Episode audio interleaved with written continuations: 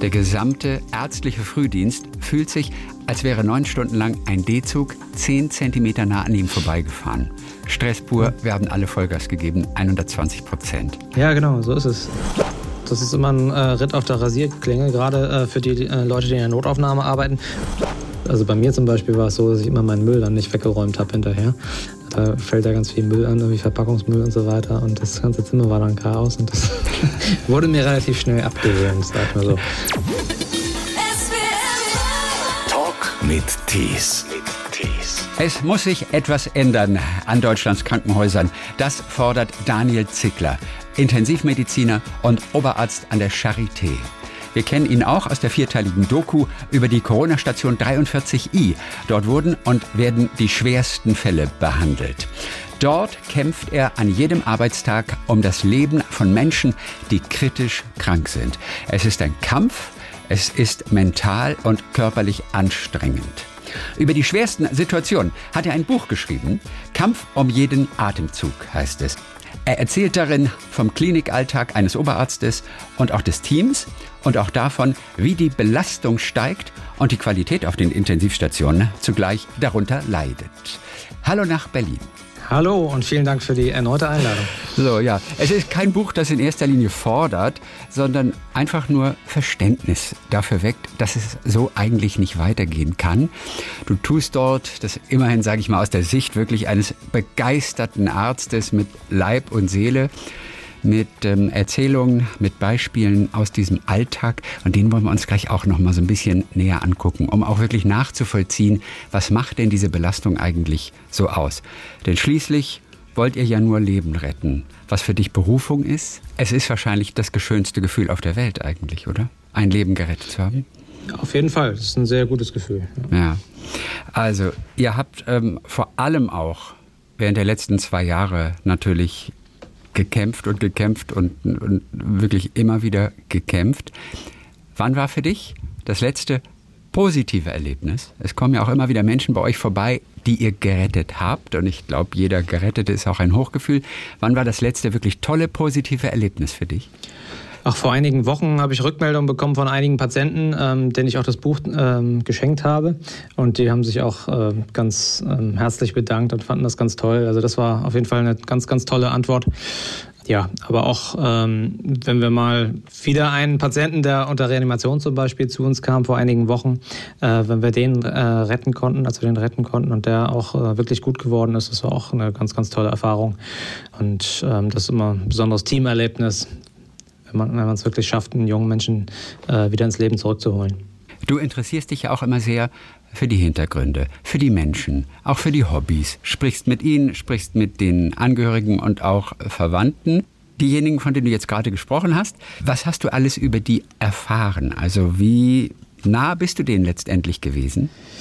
Ähm, ja, das waren zwei Patienten, die ich schon lange begleitet habe. Ähm, und ähm, mit der Frau des Patienten habe ich auch äh, einen relativ engen Kontakt dann gepflegt, als er dann wirklich ähm, über mehrere Wochen bei im Koma lag, für die es natürlich eine ganz besondere Belastung war. Und ähm, da sind wir ähm, echt ins Gespräch gekommen darüber, was er so beruflich gemacht hat und welche Hobbys er gehabt hat. Und jetzt, äh, als ich dann wieder Kontakt mit ihm hatte, war es besonders schön für mich zu hören, dass er auch seine berufliche Tätigkeit wieder aufnehmen konnte, dass er ähm, auch seine Hobbys wieder aufnehmen konnte. Also da kriegt man schon einige Einblicke dann. Was hat er für Hobbys gehabt, die er endlich mal äh, wieder machen konnte? Äh, spielt Tennis ja. und äh, spielt viel mit seinen Enkeln und so weiter. Also mhm. das sind so die entscheidenden Dinge. Und reist, reist gerne, ja. Und er ist ja. schon gereist wieder? Ja, ja genau, okay. war in Italien. che bello. Ja. che bello. Du schilderst in diesem Buch ja wirklich auch sehr eindrucksvoll zum Beispiel einen typischen Tag. Und wir wollen einfach uns nur mal den Morgen rausgreifen.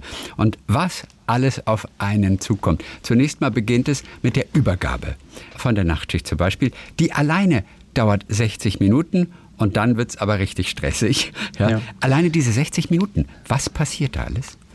Ja, sie sollte maximal 60 Minuten dauern. Wir haben ja, ja wenn's, äh, wenn die Station voll ist, 24 Patienten. Äh, das sind dann äh, zweieinhalb Minuten pro Patient. Und ähm, viele Patienten, die neu kommen, sind sehr komplex, haben komplexe Vorgeschichten, sind komplex erkrankt. Wir wissen manchmal noch gar nicht genau, was die haben. Das heißt, wir müssen auch alle möglichen Befunde vorstellen und überlegen, was der jetzt haben könnte. Das heißt, da muss man sich sehr disziplinieren, um in dieser vorgegebenen Zeit ähm, auch wirklich durchzukommen. Dann irgendwann muss man auch anfangen zu arbeiten. Bei der Übergabe redet man über die Arbeit. Irgendwann muss man sie dann auch umsetzen. Ähm, das heißt, ähm, da müssen wir uns alle so ein bisschen am Riemen reißen, dass es nicht zu lange dauert. Äh, wir hatten es aber jetzt auch gerade ähm, vor einer Woche oder so, dass während der Übergabe dann äh, schwerkranker Patient von der Feuerwehr eingeliefert wurde. Das heißt, wir mussten dann den sofort versorgen und mussten die Übergabe unterbrechen. Das ist natürlich für den, für den Nachtdienst unglücklich, weil die dann noch äh, auch eine Überstunde dranhängen müssen. Aber da gibt es dann manchmal ähm, ja, keine Alternative dazu. Ähm, Genau, aber das ist dann so, dass der Nachtdienst ähm, tatsächlich dann vorstellt, was er in der Nacht gemacht hat, wie sich jeder einzelne Patient entwickelt hat. Bei manchen Patienten geht es schneller, weil es jetzt nicht so dramatische Entwicklungen gab. Bei anderen aber, wie gesagt, kann es auch mal echt, echt lange dauern. Ähm, und da müssen dann alle aufmerksam sein, was dann um halb acht auch nicht immer ähm, so einfach ist, insbesondere dann, wenn der Nachtdienst möglicherweise gar nicht geschlafen hat. Und dann nur einer von vielen Fällen, wie du geschrieben hast, der Patient muss runter in den Keller zur Computertomographie, hat eine Hirnblutung, deshalb gibt es ein Kontroll-CT und der Aufwand für diese Aufnahmen gleicht den Vorbereitungen zu einer Weltreise. Ja. ähm, Inwiefern? Denn unsere Sicht ist natürlich, oh Gott, wenn man irgendetwas hat, also wenn wir selbst betroffen sind, die werden doch noch Zeit für ein CT haben irgendwo, die werden uns doch noch dazwischen schieben können. Ja. Also das ist immer wahnsinnig problematisch. Ja, das sind halt Patienten, ähm, die von ganz vielen Geräten und Medikamenten abhängig sind. Das heißt, die müssen auf jeden Fall alle mitkommen. Ne? Und äh, das alleine ist erstmal ein Problem. Dann muss der Patient umgelagert werden auf einen anderen Tisch, wo eben die Computertomographie stattfindet. Patient, der hoch ähm, Kreislauf-medikamentenpflichtig ist möglicherweise, für den ist das natürlich auch eine, eine, ein enormer Stress. Also das muss alles bedacht werden. Die Pflegekräfte müssen häufig lange Leitungen an die Medikamentenpumpen basteln, damit das auch wirklich alles reicht. Ähm, und dann müssen wir uns natürlich vorbereiten auf Fälle, die eintreten könnten. Denn Patient kann sich auch akut verschlechtern. Er muss möglicherweise Stromschocks haben dann während dieser Behandlung. Das heißt, da müssen wir auch nochmal Geräte mitnehmen, damit wir vorbereitet sind auf irgendwelche zusätzlichen Notfälle. Es muss nochmal ein Rucksack gepackt werden, ähm, wo auch alle möglichen anderen Medikamente drin sind, die der Patient dann vielleicht bei weiteren Notfällen braucht. Das heißt, das ist ja wirklich echt immer ein großer Aufwand, aber ähm, es lohnt sich. Ähm, wir überlegen natürlich bei jedem Patienten, ob es jetzt sein muss oder nicht, aber das muss manchmal gemacht werden und ähm, sorgt nicht immer für Begeisterung, aber wir machen es natürlich auch nicht aus Jux und Tollerei, sondern wir wollen erkennen, ähm, hat der Patient jetzt neu aufgetretene Erkrankungen, die sofort behandelt werden müssen.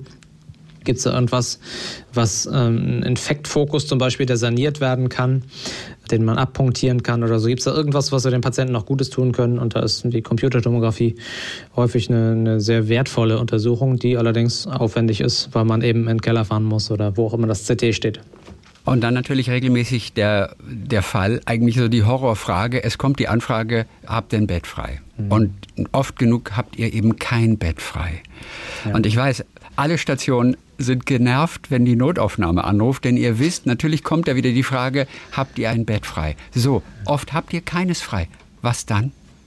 Ja, dann das ist immer ein äh, Ritt auf der Rasierklinge, gerade äh, für die äh, Leute, die in der Notaufnahme arbeiten. Oft genug äh, müssen wir natürlich hingehen und gucken, braucht dieser Patient jetzt sofort irgendwie Hilfe von uns. Und wir können natürlich auch, wenn wir kein Bett haben, den Patienten erstmal mit den Notfall, äh, mit den, mit den notwendigen Dingen erstmal versorgen.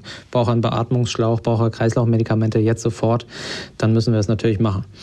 Und das machen wir dann natürlich auch. Aber das ähm, führt immer zu Stresssituationen, weil wir natürlich ähm, nicht nur keine freien Betten haben, sondern auch kein Personal, um ähm, mögliche weitere Patienten zu bespielen. Das heißt, eine Pflegekraft, die ohnehin zwei Patienten hat, geht dann mit uns in die Notaufnahme und versorgt dann da den Notfall. Ne?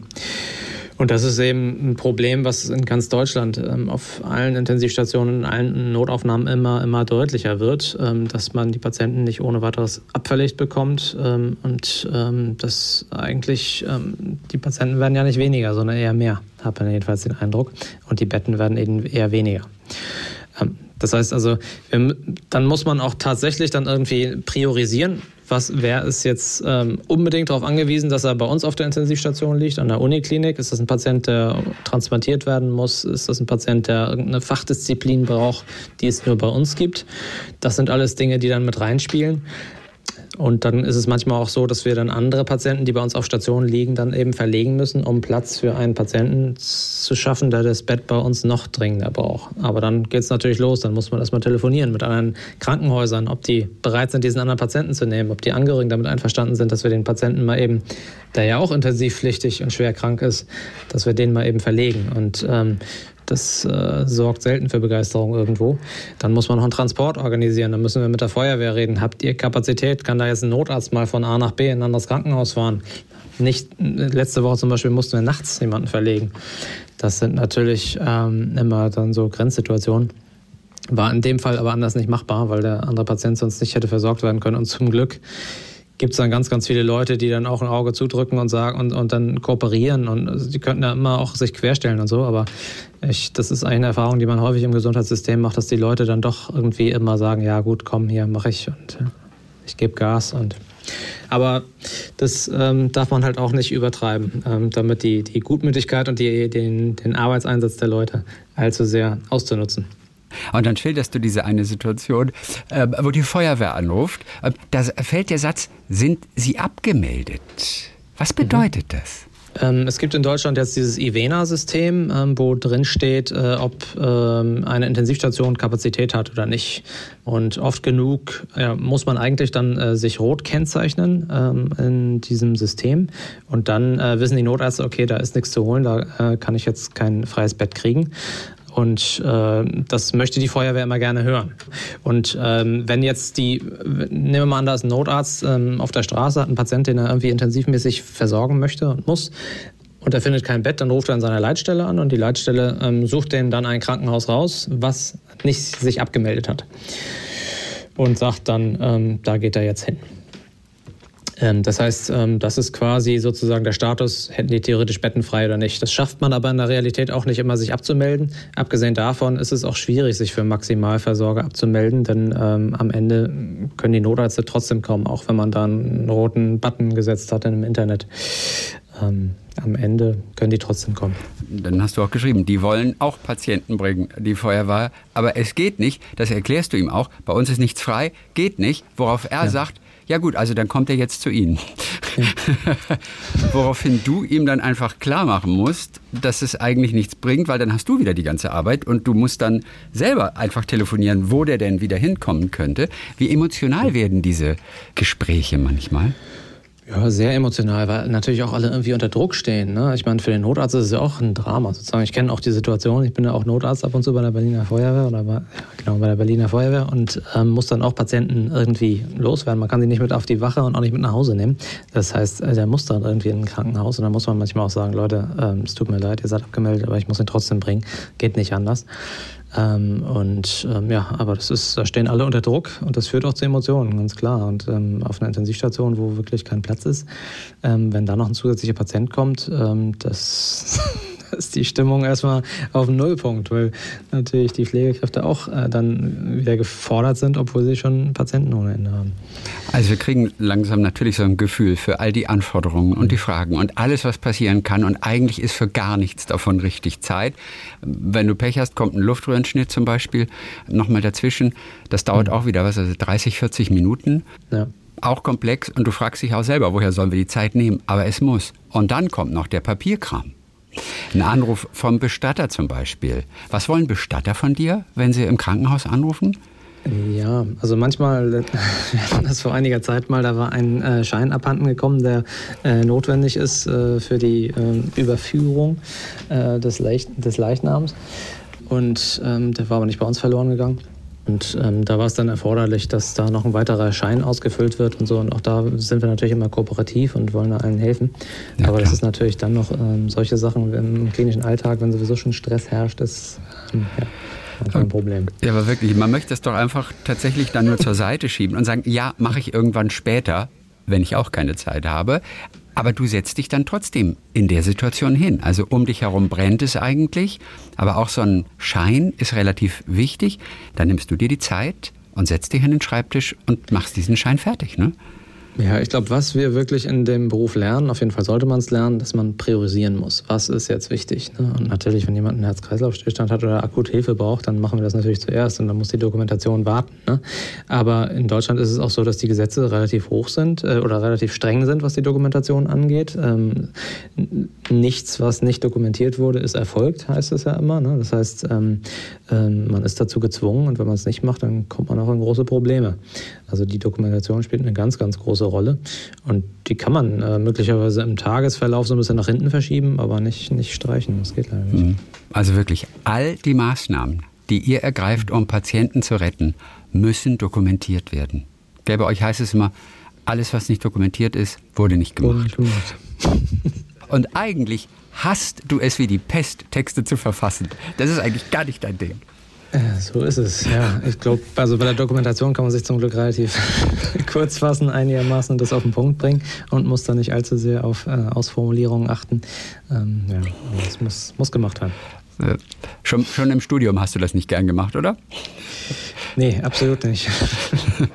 Also wir sind mittendrin nochmal in so einem Arbeitstag und kriegen ein wunderbares Gefühl dafür, was alles auf einen einprasselt. Um 14.30 Uhr zum Beispiel, äh, da gibt es eine Mobilitäts- und Mortalitätskonferenz. Warum mhm. gibt es die? Das ist eine sehr, sehr gute und sinnvolle ähm, Geschichte. Äh, ja. Also das ist eine Konferenz, wo ähm, besprochen wird, ähm, wer alles, ähm, welche Patienten gestorben sind und wo es ähm, möglicherweise auch Probleme gab in der ähm, Versorgung. Und da haben wir die Möglichkeit, einmal zu besprechen, was möglicherweise auch nicht gut gelaufen ist, was man nächstes Mal anders machen möchte. Und ähm, das ist, glaube ich, ganz wichtig, gerade in der Medizin, dass äh, wenn Dinge nicht ähm, gut gelaufen sind, dass man die offen, transparent anspricht. Und zwar mhm. ohne jetzt zu sagen, Mensch, äh, der hat da irgendwas falsch gemacht und so und ähm, hätte der das mal lieber nicht gemacht, sondern äh, es geht darum, den Prozess zu hinterfragen, zu überlegen, okay, was ähm, hat dann begünstigt, dass dieser Fehler entstanden ist. Ähm, und das kann man in diesen Konferenzen sehr gut ähm, beleuchten und dementsprechend finde ich es gut, dass wir das auch dazu angehalten sind, das zu machen. Aber es kostet natürlich zusätzlich Zeit, muss man sagen. Man muss sich da eigentlich in Ruhe hinsetzen und eigentlich in Ruhe überlegen, okay, was können wir dann wirklich nächstes Mal anders machen? Ist das, ist das ähm, mhm. ähm, nicht, hätte man das nicht besser machen können? Und das kostet Zeit. Du bist ja auch bei dem mobilen ECMO-Team dabei. Da haben wir letztes Mal auch ausführlich drüber gesprochen. Mit dem mobilen ECMO geht ihr dann an andere Krankenhäuser dort, wo diese künstliche Lungenmaschine dann gebraucht wird. Ihr kommt dann an andere Krankenhäuser und arbeitet dann mit den Kollegen dort zusammen. Und das kann aber auch äh, komplett unterschiedlich aussehen. Ihr werdet nicht immer mit offenen Armen empfangen, sodass zwei Assistenzärzte gleich beistehen, können wir euch helfen. So ist es nicht, obwohl ihr von außen an deren Krankenhaus kommt. Ne? Beschreibt mal kurz diese Situation. Wie kann die aussehen? Ja, also in aller Regel ist es so, dass wir da mit offenen Armen empfangen werden. Also wir werden immer freundlich behandelt, das kann man auf jeden Fall sagen. Nur die äh, Möglichkeit von den Kollegen und äh, auch von den Pflegekräften dort vor Ort uns zu unterstützen, ist ähm, sehr unterschiedlich. Manchmal stehen da drei, vier Leute und wollen uns unbedingt helfen und äh, Sachen anreichen. Und manchmal ähm, ist da nur eine Kollegin oder eine Pflegekraft, die dann noch zwei andere Patienten versorgen muss und gar keine Zeit hat, uns zu helfen. Dementsprechend äh, arbeiten wir in einer ähm, anderen Situation oder in einer anderen Umgebung, die wir überhaupt nicht kennen. Und da bestehe ich dann eigentlich schon immer darauf, dass wenigstens einer da ist, der uns zeigen kann, wo hier dann in welchen Schränken was ist. Mhm. Ein paar Sachen haben wir dabei, aber wir sind natürlich auch darauf angewiesen, dass wir die Medikamente und die ähm, Dinge, die wir brauchen, auch von dem Krankenhaus bekommen. Aber in aller Regel funktioniert das eigentlich ganz gut. Ja. Ähm, aber manchmal hat man auch so Erfahrungen, wo man dann plötzlich allein im Zimmer steht und sich dann doch mehr Unterstützung wünscht. Und es wird, hast du geschrieben, es wird konsequent geduzt. Und das ist ein ungeschriebenes Gesetz, so unter Medizinern. Äh, ja, also es ist vor allem in der Präklinik, also in der Notfallsituation, ähm, bei der Feuerwehr wird es konsequent so gemacht ähm, und auf Intensivstationen eigentlich mehr und mehr auch. Und mhm. ich habe es jetzt eigentlich konsequent gemacht in der Pandemie. Da habe ich mir gedacht, wir sind jetzt alle ein Team hier und ja. müssen zusammenhalten und da tut sich jeden, der mehr äh, vor die Flinte läuft. Also und das ähm, ja, wurde eigentlich von allen positiv aufgenommen. Also dieses Zitat fasst, glaube ich, so eine ganz normale Schicht ganz gut zusammen. Der gesamte ärztliche Frühdienst fühlt sich, als wäre neun Stunden lang ein D-Zug zehn Zentimeter nah an ihm vorbeigefahren. Stress pur, wir haben alle Vollgas gegeben, 120 Prozent. Ja, genau, so ist es. Also ich, es ist wirklich äh, nach jedem Frühdienst so. Ne? Mal ist es natürlich mehr, manchmal ist es weniger. Das, das stimmt auch. Und das sind natürlich auch so die Spitzenbelastungen, die ich da geschildert habe. Aber ich glaube, es ist nicht übertrieben. Und ähm, gerade in den Frühdiensten es passiert einfach so unfassbar viel, man muss an so viele Dinge denken. Und ja, das ist schon, man ist schon kaputt, wenn man da rausgeht. Freut sich auch auf den Moment dann, wo man dokumentieren darf, wo dann der Spätdienst übernommen hat. Jetzt darf ich mal alles aufschreiben. da wird es langsam ruhig, man hört keine Alarme mehr. Ähm, das ist dann schon etwas erleichternd. Ja. Also mit dem Zickler können Sie alles machen, das wissen Sie. Der Mann ist ein leidenschaftlicher Arzt, der liebt seinen Beruf, der hat wirklich auch Spaß daran. Da können die Bedingungen noch so schlecht werden, der wird uns nicht verlassen. Das ist aber nicht bei allen so.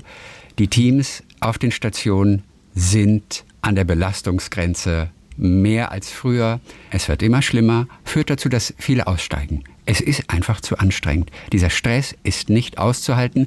Das wiederum führt dazu, dass Personal fehlt. Deswegen sagst du natürlich auch ganz klar, also Leute in Zukunft, wir brauchen bessere Bedingungen, wir brauchen weniger Arbeitsverdichtung, mehr Digitalisierung zum Beispiel. Was genau heißt das? Mehr Digitalisierung? Was wünschst du dir da? Ähm, ja, dass zum Beispiel äh, die Dokumentation, da könnte auch ein Teil automatisiert werden, ein großer Teil aus meiner Sicht. Zum Beispiel die Medizin-Spritzenpumpen, die da reinlaufen, die werden noch ähm, an, an, vielen Krankenhäusern werden die aufgeschrieben. Also man muss aufschreiben, welche Medikamente da jetzt reinlaufen. Die Vitalzeichen werden von manchen Krankenhäusern noch ähm, wirklich mit, einer, mit einem Kugelschreiber in die Kurve eingetragen. Das ist bei uns schon lange nicht mehr so, zum Glück. Ähm, aber äh, ich meine, das ist auf jeden Fall äh, schon seit vielen Jahren möglich und das muss einfach eine Investition sein, die, die drin liegt. Ähm, das äh, zeigt einfach einer Pflegekraft, dass sie keine Rolle spielt, wenn sie ähm, selber noch von Hand solche Sachen eintragen muss. Es kostet Zeit und ähm, kann man ohne weiteres einsparen. Also das ist ein ganz klarer Punkt. Inzwischen gibt es auch Spritzenpumpen, die sogar direkt mit dem äh, Computersystem kommunizieren können. Mhm. Das gibt es auch. Dann gibt es aber auch viele Dinge, die eigentlich funktionieren könnten, aber einfach nicht funktionieren, wie manche Drucker, die irgendwie nicht richtig laufen. Da, Kennt da jeder. Würde man sich, ja, da würde man sich auch manchmal wünschen, dass sich da nicht die Pflegekräfte und Ärzte drum kümmern müssen, sondern dass ja. es irgendwie ein bisschen besser von selbst läuft. Ähm, ja, also da gibt es wirklich eine Menge, was noch ähm, gemacht werden kann. Da natürlich der ganz wichtige Punkt, Krankenhäuser in Deutschland müssen effizient sein. Und das ist ein Problem. Wir haben ein tolles Gesundheitssystem. Ja. Es ist aber nicht perfekt. Das ist ganz ja. klar. Diese Effizienz spielt eine zu große Rolle. Das merkt ihr auf der Intensivstation ganz besonders. Ähm, ein freies Bett ist im Prinzip für, für, für, für die Gesellschaft toll wenn freie ja. Betten da sind, denn ja. Notfälle passieren jeden Tag. Aus Sicht des Krankenhauses ist ein freies Bett ein großes Problem. Ihr habt die genau. Personal, ihr habt die Sachkosten und wenn ein Bett frei bleibt, ihr kriegt kein Geld dafür. Mhm. Also das heißt, so wenig wie möglich bleiben leer. Das heißt wiederum, für Notfälle ist oft der Platz nicht da. Das ist halt unser Gesundheitssystem. Welches Land hat eigentlich ein besseres System? Gute Frage. Also ich weiß es nicht. Ich bin auch kein Experte jetzt für ähm, äh, andere Gesundheitssysteme so richtig. Ähm, ich telefoniere viel mit meinem äh, Kumpel in den USA. Da ist es, glaube ich, auch nicht viel besser, muss man sagen. Ähm, die haben allerdings einen deutlich besseren Pflegeschlüssel, muss man sagen. Ähm, es wird ja viel geschimpft manchmal auf die USA, dass es alles zu effizient ist, aber häufig haben die da 1 zu 1 oder 1 zu 2 sogar auf einer Intensivstation. Ähm, das ist schon, schon nicht schlecht. Aber Skandinavien wird immer gelobt, aber ich kann das ehrlich gesagt nicht mit Fakten belegen. Okay. Um, um, um von dieser Effizienz wegzukommen, was muss passieren? Ich meine, einfach mehr Geld, einfach für die Krankenhäuser, was wiederum die Politiker sagen, haben sie jetzt einfach so nicht. Was wäre ein realistischer Ansatz, um aus dieser Effizienzanforderung rauszukommen? Ja, also ich glaube, ähm, wir haben ja das Fallpauschalensystem in Deutschland und das ähm, sagt halt, okay, das Krankenhaus X kriegt so und so viel Geld, äh, Betrag X, wenn ähm, sie einen Patient mit dieser Diagnose behandelt hat. Dann gibt es da verschiedene ähm, Faktoren, die da noch ähm, mit einfließen, ob da eine zusätzliche Krankheitsschwere vorlag, ob da besonders lange behandelt werden musste und, und, und. Aber letztlich, ähm, glaube ich, muss man von diesem System wegkommen. Denn die Kosten fürs Krankenhaus äh, sind auch da, wenn das Bett leer ist. Und es sollte aus meiner Sicht nicht bestraft werden, wenn es mal ein leeres Bett vorhält. Ich glaube, das ist, glaube ich, der Schlüssel. Daran wird ja im Hintergrund auch gearbeitet. Ähm, ich hoffe, dass es dann tatsächlich auch zu einer Lösung führt, ähm, die eben ähm, die Effizienz nicht ganz so sehr in den Vordergrund stellt. Es ist mir auch klar, dass irgendwie jetzt nicht eine Intensivstation halb leer stehen kann mit dem ganz normalen Personal. Das ist schon klar. Aber momentan sind wir auf der, auf der anderen Seite des Extrems und davon müssen wir einfach irgendwie wegkommen. Es gibt viel Verständnis. Es gibt natürlich auch Bemühungen, davon wegzukommen und so, ja, wir nehmen es mit auf die Tagesordnung und da wird sich dann irgendwie wann auch was tun. Aber ihr, eigentlich müsste heute was geschehen, damit nächste Woche einfach das Arbeiten schon leichter wird, dass ihr die Qualität aufrechterhalten könnt, ne, für die ihr ja eigentlich einsteht. Mal ganz ehrlich, wie groß ist die Chance, dass sich wirklich etwas ändert? Wie, wie lange dauert sowas? Das, reden wir von 10, 20 Jahren? Ja, also ich bin eigentlich von Hause aus Berufsoptimist und äh, versuche eigentlich immer das Positive zu sehen, aber äh, ja, ich kann es mir kaum vorstellen, dass ja jetzt irgendwie relativ schnell irgendwas passiert. Es wird lange dauern, bis sich die Strukturen ändern, wahrscheinlich auch. Es gibt jetzt auch ähm, zunehmend äh, Tarifverträge zwischen Universitätsklinika, die ähm, vorsehen, dass eben äh, auch äh, Patientenuntergrenzen oder Personaluntergrenzen ähm, mehr und mehr Einzug erhalten, dass sozusagen eine Pflegekraft nicht mehr ein, äh, äh, nicht mehr drei Patienten oder vier Patienten versorgen muss, sondern dass das wirklich gedeckelt ist. Tatsächlich ist es aber so, die Patienten sind weiterhin da. Das, Einzige, das heißt, das Einzige, was man machen kann, ist, dass die dann eine, eine finanzielle oder eine andere äh, Form von Kompensation kriegt. Ähm, das ist sicher, geht in die richtige Richtung, aber es, man kann damit trotzdem keine Wunder vollbringen von, von jetzt auf gleich. Das ist einfach so. Also man kann es aufzeigen, aber letztendlich, es wird auf eurem Rücken, auf dem Rücken des Pflegepersonals auch weiterhin ausgetragen werden. Ne? Ja, Tatsächlich ist es so und man muss ja auch dem, der, der Realität ins Auge blicken. Ähm, es werden ganz, ganz viele Menschen in Rente gehen in den nächsten 10, 15 Jahren. Die Babyboomer, das sind irgendwie 12 bis 13 Millionen. Da sind auch eine Menge Pflegekräfte dabei. Ähm, wenn man ehrlich wird, ähm, muss man eigentlich damit rechnen, dass das Problem eher noch größer wird als kleiner. Wir kommen abschließend nachher dann auch noch dazu, was vielleicht jeder einzelne von uns auch jetzt schon machen kann, um euch so ein bisschen auch zu entlasten. Du hast ja auch das amerikanische Staatsexamen gemacht. Medizinisch mhm. gesehen arbeiten die da anders. Jetzt hast du auch schon gerade erwähnt, eins zu eins Betreuung auf der Intensivstation. Ähm, sie sind aber praxisorientierter auch. Was machen die anders in Amerika, in ihrem Klinikbetrieb?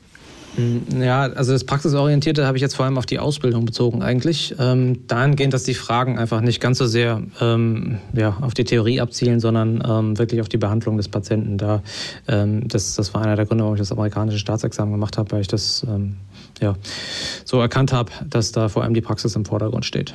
Ja. Falls du da auch nochmal arbeiten willst, ja, genau, das Hast war eigentlich auch der ursprüngliche Gedanke. Ja. genau, das, das war der Gedanke dabei. Dazu ist es bisher nicht gekommen. Ich glaube auch nicht, dass es noch dazu kommt, aber das war einer der Gründe. Nee, aber was ich glaube ich, was wir von den Amerikanern, äh, glaube ich, lernen können, ist, dass die ähm, schon sich ganz genau darauf fokussieren, was muss ein Arzt machen und was muss auch ein Assistenzarzt machen ähm, und was nicht. Da spielt der Teaching-Gedanke zum Beispiel eine ganz, ganz große Rolle. Assistenzärzte dürfen da eigentlich nicht äh, unliebsame Aufgaben erledigen. Da wird dann immer gesagt, hier, äh, komm weg hier, du hast hier nichts zu lernen. Äh, du geh lieber zu einem anderen Fall, wo es lehrreicher ist. Bei uns sind die Assistenzärzte wirklich eingeplant im System in Deutschland ähm, dafür, dass sie wirklich liefern müssen und das Geld verdienen müssen. Die müssen ähm, auf vielen Stationen zehn Patienten aufnehmen pro Tag und wieder entlassen.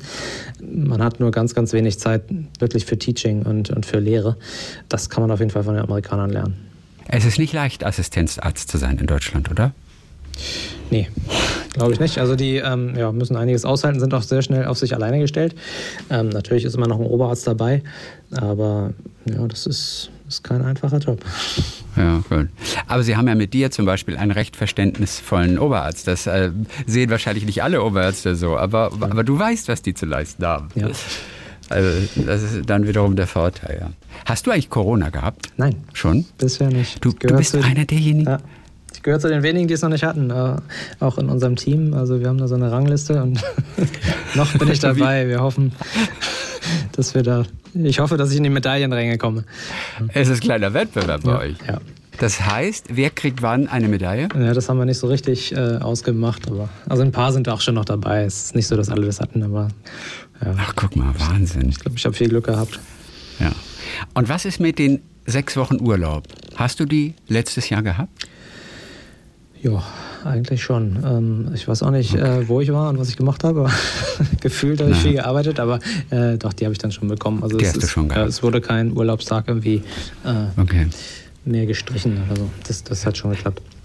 Ich könnte mir vorstellen, dass du, der du diesen Beruf, äh, diesen Beruf auch so liebst, dass du in der ein oder anderen Minute fast schon ein schlechtes Gewissen gehabt hast, dass du jetzt Urlaub genommen hast, der dir natürlich zusteht, den du auch körperlich alleine und seelisch auch brauchtest. Und dennoch weißt du, eigentlich werde ich jetzt gebraucht im Krankenhaus. Ja. Liege ich da komplett falsch? Nee, das ist schon richtig. Ne? Äh, denn ähm, es ist ja oft so, dass dann eben die anderen Kollegen arbeiten müssen und man ja, sieht dann auch, dass die auch ganz schön belastet sind ähm, und würde es denen genauso wünschen, dass die auch in Urlaub gehen. Das dürfen die dann natürlich auch irgendwann, aber ähm, also die, das Team, was dann zurückbleibt, ist doch häufig ganz schön, ganz schön kaputt und könnte den Urlaub ganz genauso gebrauchen. Du liebst deinen Beruf, der macht dir auch unwahrscheinlich Spaß, mehr als deiner Familie vermutlich. Ja. Gerade in den letzten zwei Jahren. Ja, das, ähm, das stimmt. Ja. Die Auf die Familien guckt keiner, ne? Die Familien von Pflegepersonal, von medizinischem Personal, von Ärzten, die spielen eigentlich auch eine ganz, ganz wichtige Rolle. Die hat aber keiner im Blick.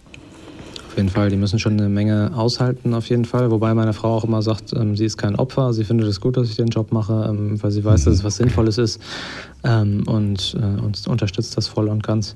Aber ja. äh, Fakt ist auch, dass ich, ähm, wenn ich Rufdienst habe, dann muss ich jederzeit weg. Letztens waren wir auf dem Spielplatz mit den Kindern und ich wurde gerufen, musste ich sofort los. Das war dann äh, schon auch manchmal ganz schön schwierig, aber ähm, ja. das, wenn man Rufdienst hat, kann man eigentlich nichts großartig planen. Ne? Das Nein. muss man einfach wissen. Und das lässt sich dann auch nicht weglächeln, oder? Wenn, wenn, wenn du abends irgendwie zusammen ins Kino gehen willst ja. oder so. Klar kann man einen anderen Tag mal gehen, aber wenn das dann auch noch so kurzfristig ist, ja, da ist jeder irgendwann mal so mit den Nerven wahrscheinlich irgendwie zu Fuß und ja. sagt oh, das kann doch nicht wahr sein, das schon wieder. Und du warst doch erst letzte Woche. Ja. Und jetzt klappt das schon wieder nicht. Aber gut, sie weiß ja, auf was sie sich eingelassen hat. Ne? So ist es.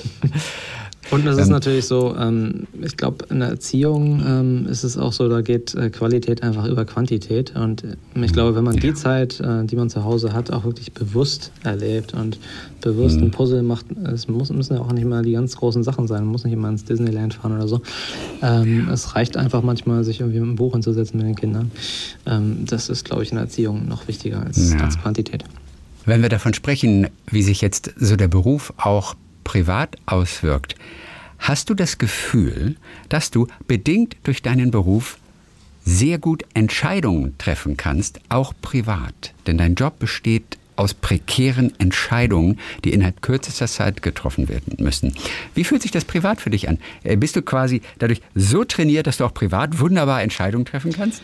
Mm, ja, also ich glaube schon, dass man einiges lernt dadurch und auch ähm, lernt, irgendwie ganz klar zu priorisieren und zu entscheiden, was jetzt wichtig ist und was nicht und irgendwie auch Dinge in Kontext zu setzen. Also glaube ich jedenfalls. Ähm, dadurch, dass wir ähm, auch ähm, damit konfrontiert sind, dass manche Menschen von jetzt auf gleich plötzlich sterben und deren Leben am Ende ist oder ähm, dass Patienten plötzlich Krebs kriegen, ähm, können wir möglicherweise manchmal auch ähm, besser mit so kleinen Unglücken im Leben, die auch äh, schlimm sein können und, und äh, nervig sein können und alles. Damit können wir vielleicht manchmal einfach besser umgehen, weil wir wissen, okay, ähm, das ist alles nicht schön, aber ich äh, kenne einige äh, Menschen, die kämpfen gerade um ihr Leben auf der Intensivstation und die haben es nochmal deutlich schwerer.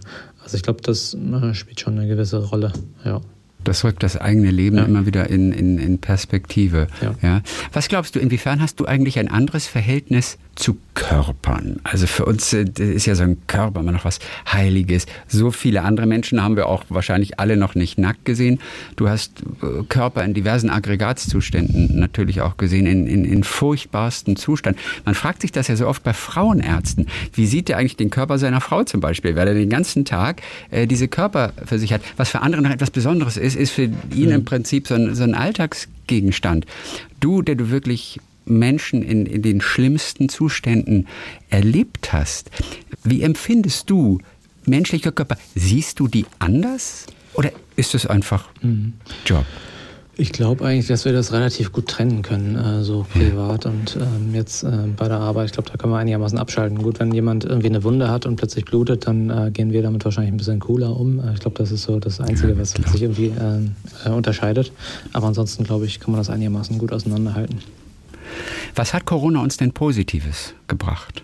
Also diese, diese zwei Jahre. Inwiefern kann uns dieses Virus auch ein bisschen weiterbringen? Was hast du festgestellt? Hm, also ich würde es mal äh, jetzt auf die Krankenhauswelt und auf die medizinische Welt beziehen. Und äh, da finde ich, war es extrem gut, wie zusammengearbeitet wurde. Ja, einerseits in der Klinik an sich, dass die Fachabteilungen untereinander wirklich sich zusammengeschlossen haben und gesagt haben, hier, wie können wir diese Situation jetzt irgendwie doch voranbringen. Und alle, alle Abteilungen, auch, auch die Fachdisziplinen, die nicht so im Vordergrund standen, Chirurgie und so weiter, ähm, die haben wirklich ähm, mitgeholfen, wo sie konnten. Und äh, da gab es irgendwie echt eine große Solidarität. Das fand ich auf jeden Fall gut.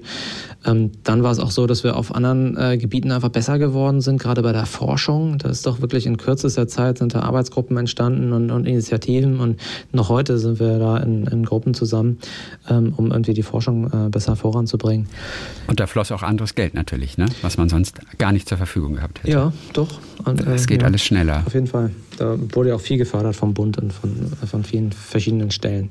Und dann die äh, Zusammenarbeit unter verschiedenen Krankenhäusern in Berlin habe ich als besonders äh, positiv wahrgenommen. Ähm, da lief die Zusammenarbeit einfach gut, wo es früher manchmal vielleicht auch so ein ganz klein bisschen Konkurrenz gab, war es jetzt einfach echt besser.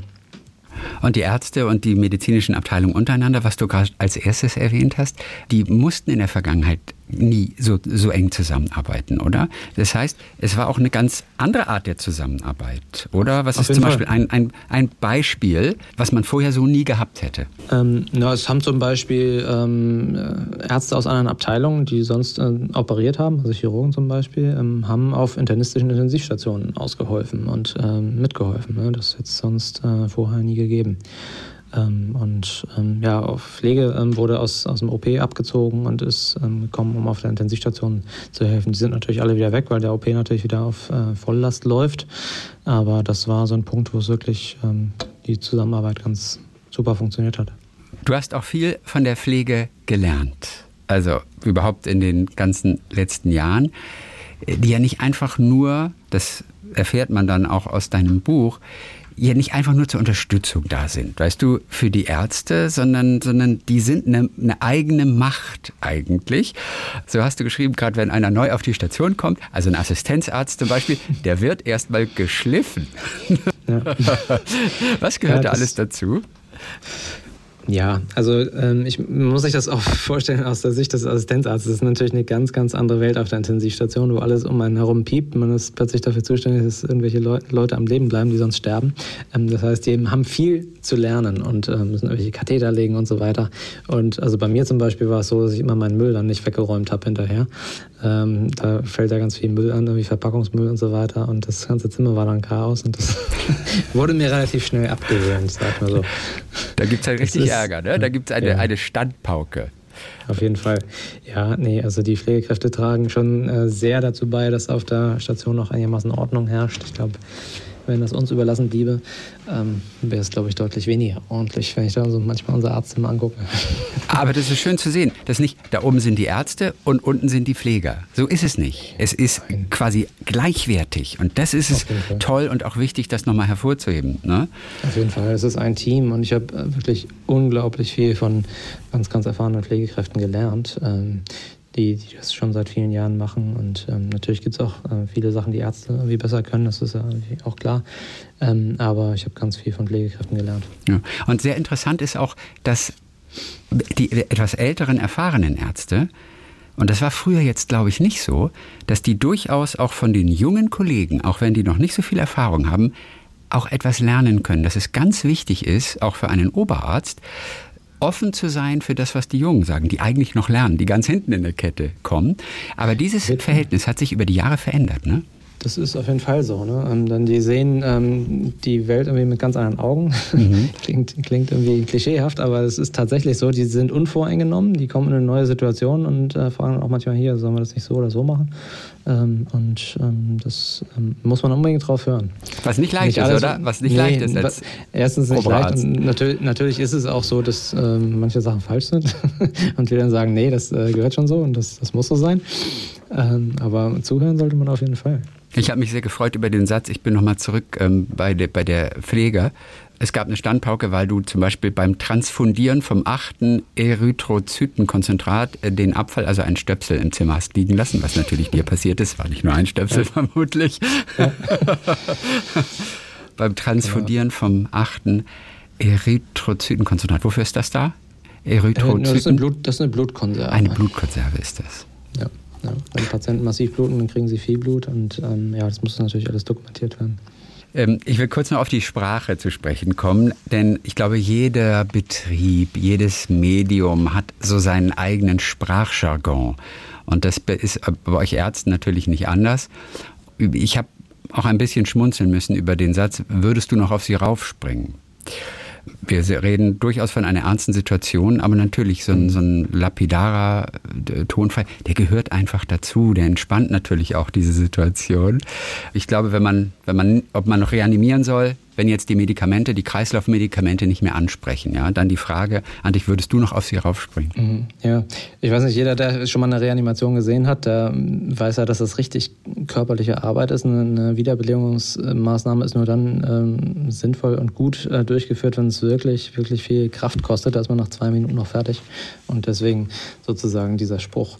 Ja, also das äh, stimmt, wir haben auch unseren eigenen Sprachjargon, wobei wir halt auch, äh, glaube ich, aufpassen und aufpassen aufpassen müssen, ähm, dass ähm, eine gewisse Grenze nicht überschritten wird. Ne? Denn ähm, manchmal kann es dann auch zynisch werden und ein Punkt überschritten sein, der dann einfach nicht mehr gut ist. Da achten wir schon drauf, aber ich glaube, da haben wir ein einigermaßen gutes Mittelmaß. Hm. Und dann noch eine Nachfrage. Herr Oberarzt, wir sprachen vorhin von den zweieinhalb Minuten, die man bei der Visite für den Patienten, für jeden Patienten hat. Das ist sehr, sehr wenig. Ähm, es kam zu einer Situation, da konnte dann eine Kraft auch noch überredet werden, einen Spätdienst zu machen. Dann hattet ihr noch einen Mann mehr ähm, mhm. an Bord. Dann, und es fiel der Satz, ich habe ihm ein Angebot gemacht, das er nicht ablehnen konnte. Wie konnte so ein Angebot aussehen? Also wenn man jemanden noch einfach nochmal zusätzlich braucht, kannst du nicht heute Abend die Schicht machen? Was sagt man denn? Kriegst du zwei Tage Urlaub für eine Schicht? Oder was können da für Angebote gemacht werden? Ja, dass sie dann vielleicht an einem anderen Tag freikriegen. Aber das ähm, machen ja vor allem die Pflegekräfte. Die, also es ist ja häufig, dass die Pflegekräfte fehlen. Das heißt, da ist dann häufig die Pflegeleitung gefragt, ähm, die da auch ein ganz besonders großes Geschick hat, irgendwie die Leute zu motivieren. Aber es ist schon auch für die Leute, die immer einspringen müssen und dann möglicherweise auch ein schlechtes Gewissen haben, wenn sie einfach mal wirklich nicht können, einfach echt eine blöde Situation. Aber für uns ist es dann halt extrem gut, wenn die einspringen. Dann können wir den Betrieb ganz normal weiterfahren. Damit eure Arbeitsbedingungen etwas leichter werden, damit manches vielleicht wegfällt, was noch in einer hektischen Situation dann geklärt werden muss, da können wir alle eigentlich etwas tun. Also wir können uns alle schon zu Lebzeiten darum kümmern, eine Vorsorgevollmacht irgendwie zu, zu schreiben, eine Patientenverfügung. Denn schilder mal bitte eine, eine solche Situation, wann ist diese Frage für euch relevant, wenn ihr eigentlich die Zeit für etwas ganz anderes bräuchtet? Ähm, ja, das ist ähm, oft so, dass wir Patienten bekommen, wo wir eigentlich wissen, ähm, dass es schwierig wird mit der Behandlung, dass es äh, schwierig wird, den Patienten wieder zurückzubekommen in ähm, das Leben, was er, was er kannte. Ne? Einfach weil er viele Begleiterkrankungen hat, weil er fortgeschrittenen Alters ist möglicherweise ähm, und ähm, ohnehin schon pflegebedürftig war und jetzt noch meinetwegen eine schwere Blutvergiftung hat, dann wissen eigentlich alle, okay, ähm, möglicherweise können wir sein Leben retten, aber ähm, das ähm, wird nur noch ähm, zu retten sein, wenn er wirklich anhaltend pflegebedürftig ist, äh, auf Hilfe angewiesen ist und so weiter. Und da gibt es ganz, ganz viele Menschen, die das einfach gar nicht wollen. Die wollen nicht irgendwie in einem Beatmungsheim ähm, leben und ähm, die sagen dann, okay, nee, dann würde ich äh, lieber sterben. Wenn man das vorher festlegt, dann ähm, könnte man zum Beispiel darauf verzichten, ihn noch auf eine Intensivstation zu legen, weil man vorher schon weiß, okay, das ist einfach ein Ziel, was bei diesen Patienten nicht erreichbar sein wird. Das heißt, wir vergeuden dann auch Zeit auf der Intensivstation. Der Patient hat nichts davon. Es ist eigentlich nicht ethisch, denn der Patient möchte das nicht. Ähm, wir wissen das aber in, diesen, in vielen Fällen eben nicht. Und dann ähm, machen wir erstmal die Behandlung, äh, wir beatmen den Patienten, wir versorgen ihn mit Kreislaufmedikamenten, wir legen ihn ins Koma und so weiter. Und stellen dann nach drei, vier, fünf Tagen fest, wenn wir mit der Familie gesprochen haben, hätte eigentlich alles gar nicht gewollt. Und das ist natürlich ähm, einerseits ähm, für den Patienten blöd, weil wir eine Therapie gemacht haben, die er im Nachhinein gar nicht gewollt hätte. Und andererseits ist es natürlich auch ähm, äh, blöd, weil die Ressourcen vergeudet werden. Ne? In diesem Bett hätte dann jemand anders liegen können. Es hat, es hat ähm, intensive Ressourcen verbraucht. Das ist natürlich eine Überlegung, die man immer hinten anstellt in der Intensivmedizin. Da geht es um Leben und Tod. Im Zweifel würden wir immer erstmal alles machen.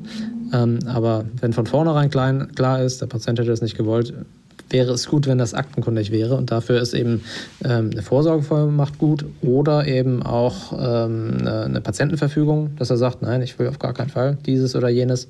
Das hilft enorm. Und ganz besonders gut ist es eben auch, wenn man einen Ansprechpartner hat. Ähm, wenn, wenn wir wissen, okay, diese Person soll entscheiden, wenn der Patient nicht mehr entscheiden kann. Das hilft schon enorm. Wer das nicht möchte, muss ja auch nicht. Oder ähm, kann ja auch sagen, okay, ich will Maximaltherapie. Ne? Das ist ähm, ja auch absolut okay, sage ich mal. Nur ist es bei uns doch Alltag und, und allzu häufig kommt es vor, dass wir hinterher sagen, okay, ähm, jetzt, wo haben wir alle Informationen, die wir haben? Ähm, und, und im Nachhinein muss man sagen, es hätte eigentlich nicht gewollt. Das ist immer schade. Und es passiert relativ häufig. Oder das Maximaltherapie, gerade wenn es nicht geklärt ist, die Frage, dann kämpfen die Angehörigen noch einfach wirklich alles zu tun bis zur allerletzten Minute. Das kann sich über Monate hinziehen. Und das sollten Angehörige im Prinzip nicht machen. Das hilft niemandem eigentlich. Genau. Also es ist ja fast immer gut gemeint, muss man sagen. Ja, das klar. muss man ja positiv feststellen. Und es ist Hilflosigkeit ist, irgendwo auch natürlich. Genau, aber es hilft dem Patienten halt wenig weiter und ähm, ja, es nützt, nützt eigentlich niemandem. Insofern ist es einfach wichtig, diese Fragen jetzt schon vor dem Tod zu klären, sich jetzt schon auch mit dem Tod auseinanderzusetzen, denn noch stirbt jeder Mensch, das wissen wir. So ist es. Insofern, es hilft eigentlich allen sich da vorher mit zu beschäftigen. Wir tun es oft nicht natürlich ein bisschen aus, aus, aus Faulheit oder aus Aufschieberitis und so. Ja klar, machen wir irgendwann mal. Aber es wäre gut, das ja. eigentlich jetzt direkt heute mal zu klären. Und das gilt auch für Organspenden. Es gibt einen solchen Mangel an Organen. Es könnte ja. so vielen Menschen noch weitergeholfen werden. Ja. Deshalb immer wieder dieser Aufruf, Leute, äh, stellt ihr euch die Frage, und wenn ihr das spenden wollt, dann bitte beantragt diesen Ausweis. Denn, und das kannst du, glaube ich, bestätigen, das befürchten ja viele, das Ausfüllen eines Organspendeausweis macht das Ableben nicht wahrscheinlicher. Aber das denken wirklich einige. Wo kommt denn das her? Kann ich nicht sagen. Das müssen irgendwelche Psychologen beantworten. Aber äh, das ist tatsächlich so. Nein, ähm, also die Zahl der Organspender ist nochmal deutlich zurückgegangen, auch während Corona leider. Und dadurch warten momentan ganz, ganz viele Menschen auf dem Organ, die es wirklich dringend brauchen. Und es sterben einfach auch viele auf der, auf der Warteliste. Das ist einfach ein ganz großes Drama. Und ähm, das sind auch extrem unangenehme Gespräche ähm, auf der Intensivstation, die man manchmal führen muss. Wenn jetzt ein junger Mensch gestorben ist, hirntot ist und es darum geht, um Organspende, ja oder nein, ähm, muss man einerseits der Familie sagen, der Patient ist leider verstorben und, und im nächsten Satz muss man fragen, ja, ähm, können wir die Organe noch ähm, entnehmen? Das ist natürlich immer schwierig. Und dementsprechend wäre es schon gut, wenn man irgendwie seinem Partner mitteilt, okay, kann ich mir vorstellen, finde ich eigentlich eine gute Sache. Das reicht übrigens auch, wenn das der Partner das weiß. Ähm, man braucht nicht unbedingt einen Ausweis. Ähm, damit erspart man den Angehörigen in so einer Situation, die ja zum Glück sehr, sehr selten eintritt, doch einiges. Aber alle, die bereit sind, sind nicht in einer einzigen Datenbank zusammengefasst, oder? Dass man quasi sofort darauf zugreifen nee. könnte über die Stadt oder sowas, dass man irgendwo registriert ist, gibt es leider nicht. Würde euch auch vieles okay. leichter machen dann. Möglicherweise, ja. Ne? Vielleicht war Corona auch insofern gut, als dass wir uns mehr mit dem Tod beschäftigt haben. Etwas, was ja viele verdrängen aus ihrem Leben. Aber wir wissen ja auch durch die Bestatter, dass der Tod so ein bisschen in unsere Mitte der Gesellschaft, wie es ja immer so heißt, auch wirklich zurückgeholt wird. Man spricht ja. über alternative Methoden. Manche Leute holen sich auch den Toten nochmal wieder nach Hause, um sich zu verabschieden. Oder sie fangen an, auch den Toten mit zu waschen, mit einzukleiden. Also es gibt diese Möglichkeiten, was viele gar nicht wissen. Also da ändert sich etwas. Inwiefern hast du das gemerkt, dass die Leute sich mehr mit dem Tod wieder beschäftigen? beschäftigen, was ja auch letztendlich gut ist? Ja, ich glaube, es gab einfach insgesamt ein gesellschaftliches Interesse ähm, ähm äh, jetzt äh, gerade an äh, Corona-Erkrankungen, aber eben auch ähm, am Tod. Und deswegen äh, haben auch viele mich gefragt, wie es, so ist, wenn jemand auf der Intensivstation äh, verstirbt, was wir genau machen, was, wie es, wie es dann weitergeht mit dem, äh, mit dem Körper, ob alle obduziert werden und so. Ich glaube, da gibt es einfach ein gewisses Interesse. Wann wird obduziert zum Beispiel? Ähm, na, das wird immer im Einvernehmen mit der Familie gemacht eigentlich. Da wird gefragt, ähm, möchten Sie das? Ähm, wäre das in seinem Sinne gewesen? Oftmals ähm, ist ja dann auch fürs Behandlerteam ähm, da nochmal ein Erkenntnisgewinn zu erwarten. Wenn wir zum Beispiel eigentlich wissen, warum der jetzt gestorben ist, ähm, hilft es dem Patienten nicht mehr, aber es kann uns möglicherweise Aufschluss geben darüber, worauf, was, was wir nächstes Mal besser machen können oder woran man noch denken hätte können. Dann gibt es aber natürlich auch die Fälle, wo die Todesart ähm, ungewiss ist, wo wir nicht genau wissen, ähm, ob der vielleicht eines unnatürlichen Todes gestorben ist. Und dann müssen wir natürlich die Kriminalpolizei anrufen, dann kommen die vorbei ähm, und beschlagnahmen möglicherweise den Leichnam und schauen dann selber nochmal nach. Das, das kann durchaus auch passieren. Aber die, viele ähm, sagen eigentlich, nee, möchte ich nicht. Und das ist auch voll okay. Also das kann jeder entscheiden, wie er das möchte. Wir haben wieder einen kleinen Einblick bekommen in das äh, Leben auf einer Intensivstation und natürlich auch die Anforderungen und was einfach wünschenswert wäre, um, um seine Arbeit auch ganz in Ruhe machen zu können und natürlich die Qualität dort aufrecht zu erhalten. Wir haben so ein bisschen sensibilisiert, indem wir mit Daniel Zickler darüber gesprochen haben. Er hat das Ganze auch noch einmal formuliert in diesem Buch Kampf um jeden Atemzug dann wenden wir uns erfreulicheren Dingen einfach auch wieder zu. Wir sehen uns wieder in der zweiten Liga. Ich weiß, dass du Holstein-Kiel-Fan bist und du hast vor kurzem auch Urlaub gehabt und du warst sogar im Stadion, habe ich gesehen. Genau, gegen Kaiserslautern. Es hat für einen Punkt gereicht. Und es war toll. Ja. Sehr schön. Wir treffen ich als HSV-Fan natürlich auch bald wieder aufeinander. Ja, ich habe mich auch ein bisschen gefreut, als du vor einiger Zeit beim RBB interviewt wurdest. Das war ähm, der Tag des ersten Relegationsspiels zwischen Hertha BSC und dem HSV. Für wen du denn bist? Ja. Und du hast ja. nicht sofort gesagt, die Hertha. Das fand ich sehr gut weil dir es auch wirklich ja. egal war, wie du es erst gesagt hast. Damit war aber der Reporter oder der Moderator vom RBB nicht so ganz glücklich, sodass er dir noch ein, naja, wenn an die Hertha. Schließlich wohne ich ja in Berlin und bin bei der Charité. Ja. genau. ja, ich habe das aber gut gelesen und habe das äh, als, als Sympathiebekundung für den HSV so gelesen. Ne? Nee, ich hätte es auch dem HSV gegönnt, ehrlich gesagt. Eigentlich reicht ja auch ein Hauptstadtclub. Äh, mit Union haben wir da jetzt auch eine ganz gute Mannschaft. Und seien wir ehrlich, die zweite Liga ist einfach spannender. Ja, auf jeden Fall. Ja. Das würde ich Hertha eigentlich auch mal wünschen, diese Erfahrung. Also die waren noch in der zweiten Liga ja lang genug, oder? Allerdings war die Liga ja, nicht so stimmt. gut ja, damals. Ja, genau, jetzt, jetzt ist es besser. Außerdem würde ich natürlich auch gerne mal ein Kiel-Spiel in Berlin sehen. Ja. Und ähm, dafür, da Kiel wahrscheinlich nicht aufsteigen wird so schnell, das stimmt. Ein Berliner Club in der zweiten Liga vertretbar. Und Union Berlin gegen Kiel, das ist ja noch gar nicht so lange her. Hast du das gesehen damals? Stimmt. Ach, hast ja, du nicht gesehen? Nee, hab ich auch nicht gesehen. Ah, die sind ja noch nicht so lange in der ersten Liga. Die Union, tolle ja. Geschichte auf jeden Fall. Stimmt. Dann sagen wir ganz ja. herzlichen Dank für heute. Viele Grüße nach Berlin. Sehr gerne. Talk mit Tees.